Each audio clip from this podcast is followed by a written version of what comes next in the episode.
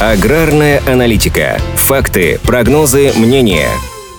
В 2023 году надзорные органы сделают определенные акценты в сфере сельского хозяйства. Основные направления, которые планируется взять на особый контроль, были обозначены на недавнем заседании коллегии Россельхознадзора. Главным образом будет продолжена цифровая трансформация контрольно-надзорной работы за аграрной отраслью. Одно из ключевых направлений – системы прослеживаемости в ГИС «Зерно» и «Меркурий». Последняя была внедрена еще несколько лет назад. Аграрии успели привыкнуть к ее требованиям, изучили нюансы. В ГИС «Зерно» заработало только в прошлом году, а в полном объеме лишь с 1 марта этого года. А с 1 сентября 2023 года планируется внедрить новую систему – в ГИС «Семеноводство», в которой будут работать все участники рынка оборота семян. Во время перехода на массовую цифровизацию госконтроля не исключены ошибки, недопонимания и различного рода нарушения, которые и будет контролировать Россельхознадзор. Ведомство рассчитывает усилить наблюдение за импортом и производством семян, посадочного материала и кормов для животных. В этом сегменте есть трудности по части законодательной базы, но Минсельхоз России планирует их преодолеть в ближайшем будущем. Еще одно приоритетное направление работы Россельхознадзора – стимулирование экспорта переработанной продукции АПК, а не сырья. По словам главы ведомства Сергея Данкверта, это необходимо для выстраивания грамотного товарно-экономического взаимодействия с другими странами. В целом, специалисты Россельхознадзора рассчитывают вывести отечественный агропромышленный комплекс на более высокий уровень качества продукции и повысить продовольственную безопасность безопасность страны. Российские аграрии, в свою очередь, обеспокоены, что усиление надзорных функций может увеличить административные расходы хозяйств и сделать их работу нерентабельной.